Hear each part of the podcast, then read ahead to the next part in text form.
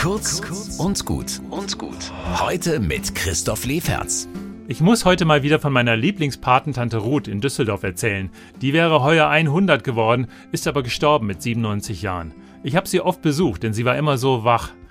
So mit 95 hat sie mir erzählt, dass sie möglichst oft in den Garten geht. Da gibt es einen Weg zwischen den Beeten, vielleicht 10 mal 10 Meter im Viereck rund um ein paar Blumen.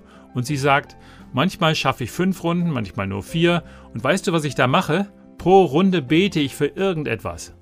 Meine Kinder, ihr Sohn in Japan und die Tochter in Heidelberg. Oder ich bete für dich und deine Kinder und sie wollte immer genau wissen, wie es allen geht, obwohl die in echt sehr verschiedenen Welten leben, hat sie immer versucht, das zu verstehen und sich zu merken. Die dritte Runde hat sie vielleicht für ihre Gemeinde gebetet, die hat ihr immer viel bedeutet. Für mich ist Tante Ruth ein Vorbild, wie ein weiser Mönch, eine Ordensfrau, war sie ja gar nicht. Aber ich möchte mir da was abgucken, damit ich genauso wach bleibe wie sie.